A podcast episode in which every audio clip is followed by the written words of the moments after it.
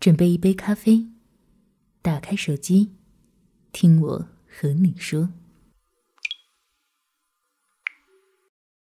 我想说的，只给你听，也说也想说。Yes Radio，在爱情里不必将就。作者：王海义。前几天，陆姑娘约我吃饭，吃着吃着，陆姑娘说：“王小胖。”我明天又要去相亲，所以你懂的。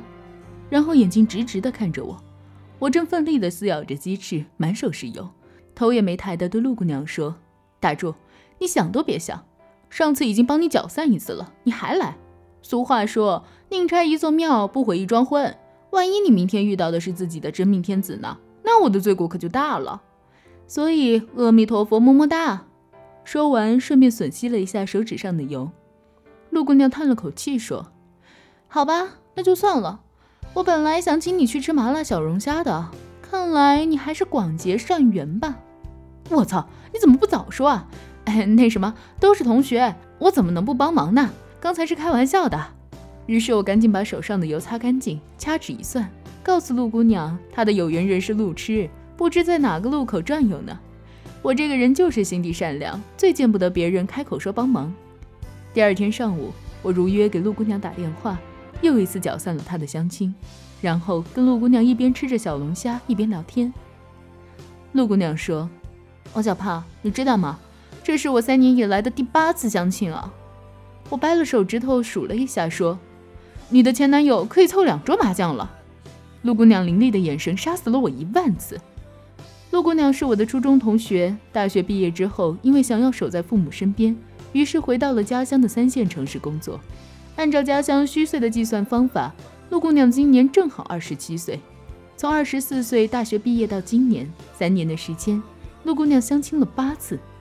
我对陆姑娘说：“你讨厌相亲的话，可以不相啊，干嘛要强迫自己做不喜欢的事情？”陆姑娘说：“其实我并不讨厌相亲，这只不过是彼此认识的一种途径而已。我不否认相亲可以找到彼此喜欢的人。”我讨厌的只是人们附加在这上面的爱情的将就。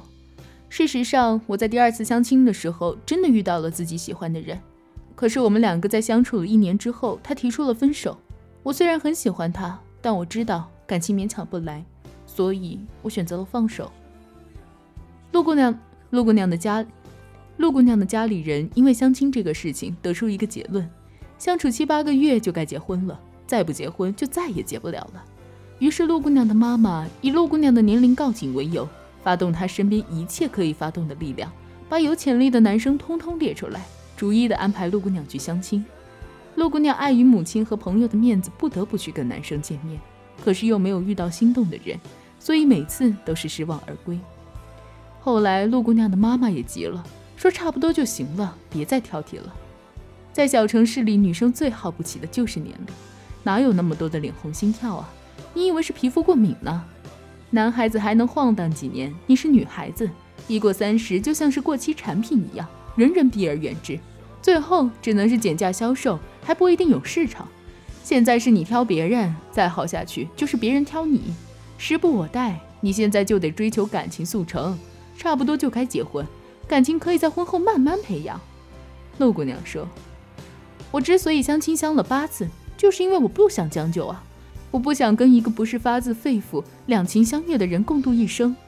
将就的感情就像是一包速食面，可以解决暂时的饥饿，但是它的营养却值得考究。今年国庆回家的那天，听楼下的阿姨说，住在我家隔壁五楼的安姐姐最终还是离婚了。安姐姐离婚的事情闹了很多次，最终还是离了。一直忘不了暑假那个晚上，安姐姐在楼道里凄彻的哭声。浸透着悲凉、不安和绝望，就像是一把尖利的冰锥，一下下、一下下刺痛着人的神经。原因是安姐姐的老公打了她，她跑回了娘家，说再也不回去了。那时候的她，整个人都瘦得不成样子，眼窝深陷，鬓边斑白，满脸沧桑，一点也看不出三十二岁的女人应该有的风韵。后来她老公追了过来，跟岳父岳母和安姐姐认了错，要接安姐姐回去。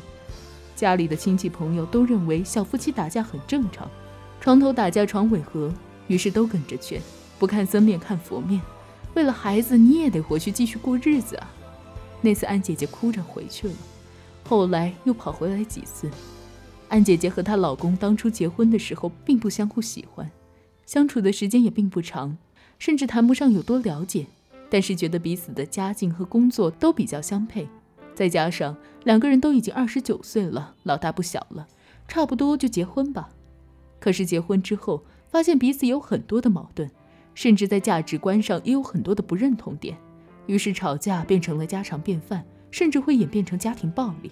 每次安姐姐只能是跑回娘家，心灰意冷的想要离婚。没有一个父母不疼爱自己的孩子。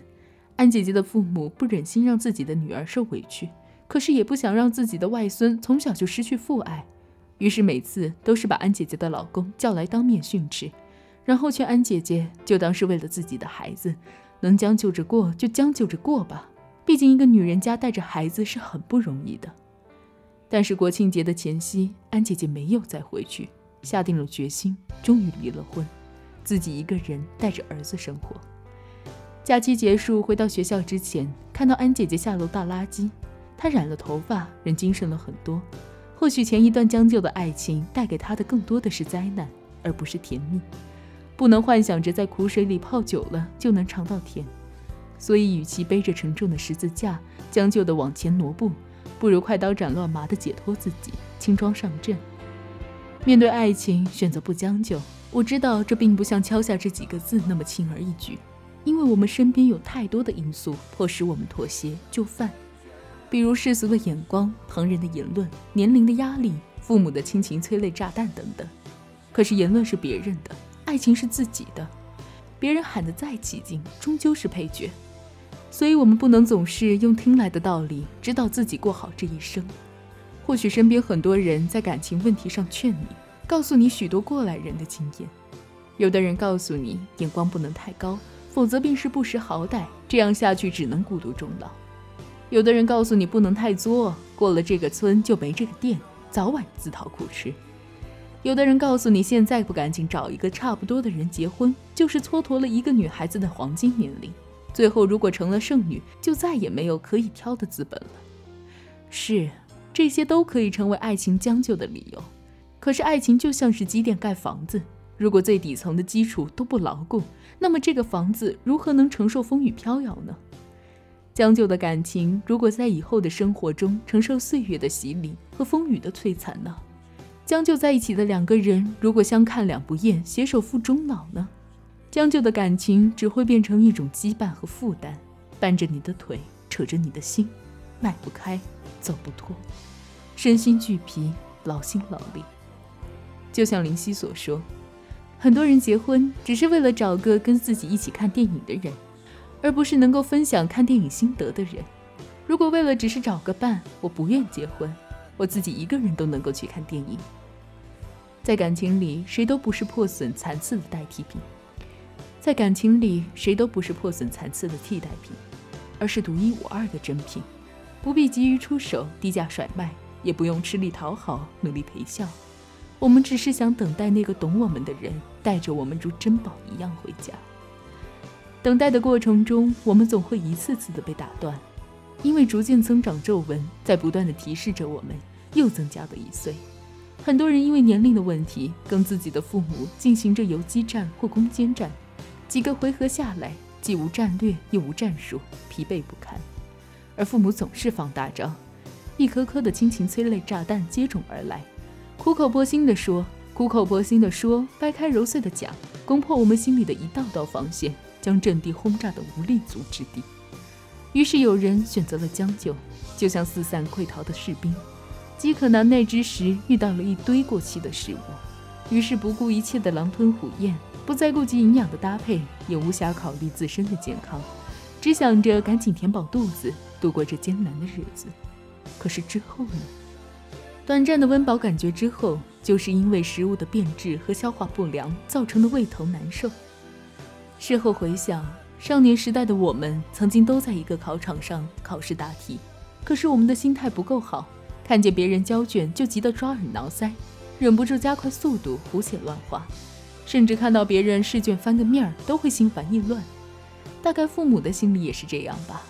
可是试卷终究是自己的，分数摆在那里，匆匆应付之后，还是要自己一点一点的去订正。重复返工不如当初慢工出细活儿。有人信奉的规律是，年华是一个女孩最重要的物质，在你还不需要用卡路里计算吸收的热量的时候，在你还不需要用厚厚的脂粉遮掩眼角的皱纹的时候，就应该早早结婚嫁人，因为他们认为，最开始我们都想找一个喜欢的人，后来我们会选择一个合适的人，如果找不到合适的人，那就只能找一个凑合的人。与其挑别人最后剩下的，为什么不掌握主动权，将那些可以将就的收入囊中呢？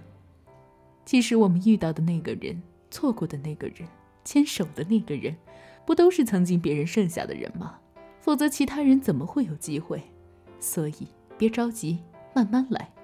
在爱情里不必将就，我们不怕他是别人挑剩下的，只怕他不是自己喜欢的那个人。上帝不会辜负任何一个人。总有一个人会等着你。